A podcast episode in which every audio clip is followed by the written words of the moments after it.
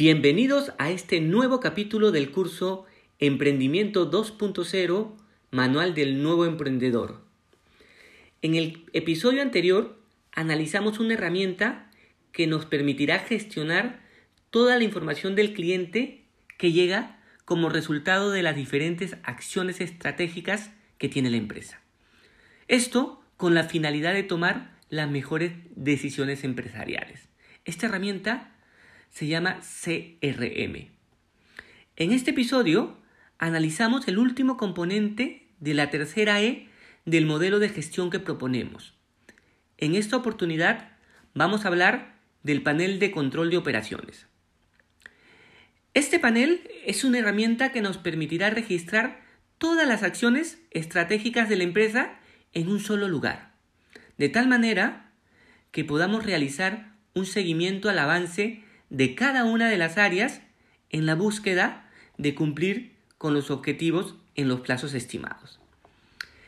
Esta herramienta nace del desarrollo del plan estratégico de la empresa. En este plan se proponen los objetivos a mediano plazo. Estos objetivos luego se aterrizan en los planes de gestión del negocio que normalmente tienen una vigencia de un año. Esta herramienta la vimos en los episodios anteriores relacionados a la primera E de este modelo de gestión. Una vez que la empresa propone sus objetivos en el plan de negocio, toda la organización debe hacer los suyos y proponer objetivos del área y estrategias que se dirijan al cumplimiento de estos objetivos. Esa información forma parte de la base para poder construir el panel de control de operaciones. Este panel debe ser de conocimiento de todos los líderes del equipo y cada líder debe desarrollar la parte correspondiente a su área en la construcción de este panel. Para poder hacerlo, el líder debe reunirse con su equipo y analizar cada objetivo general, así como la estrategia planteada dentro del plan de negocio. Luego, identificar qué debe realizar su área para aportar al logro de este negocio y además debe plantearse sus propios objetivos y estrategias del área. De la misma manera, deberá proponer los indicadores de medición o KPIs. Ese ejercicio lo deberá realizar por cada objetivo del plan de negocios. Una vez que cada equipo realice el análisis de los objetivos de su área, se deberán validar en una reunión donde cada equipo presentará la información que sustente la propuesta brindada. Esta presentación debe contener procesos, tiempos de ejecución, recursos e indicar la dependencia de otra área para el logro propuesto. De esta manera se afinarán los objetivos y se generarán los plazos de cumplimientos conocidos como los hitos empresariales.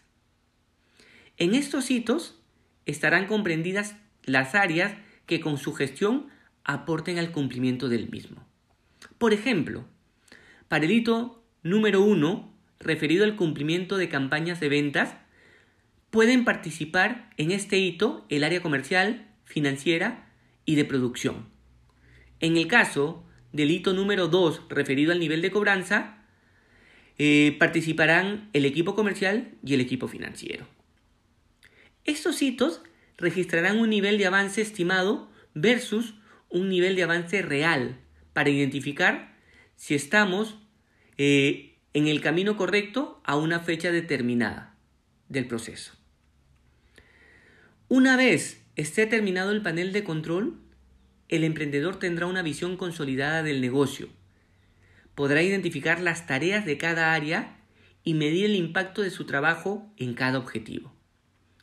Cada líder, por su parte, podrá distribuir el trabajo de manera más eficiente y conocerá la importancia del cumplimiento de sus indicadores y cómo estos afectan el trabajo de otras áreas y el impacto en el negocio.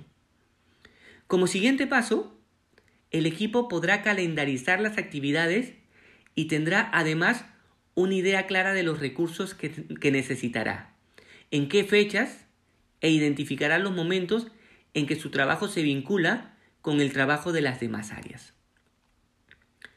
Cada líder de equipo deberá comprometerse con el resultado de su equipo. Deberá tener como guía el programa de actividades y velar por su cumplimiento en los tiempos establecidos y con los recursos asignados. Si el programa de actividades se cumple, como consecuencia, se cumplirá el panel de control.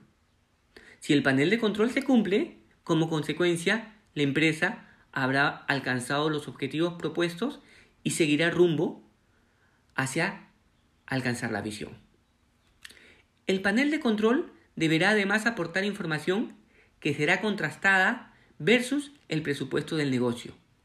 De esta manera, ante deviaciones presupuestarias, el emprendedor tendrá una mirada más clara sobre los recursos que puede destinar de otras áreas en caso sea necesario.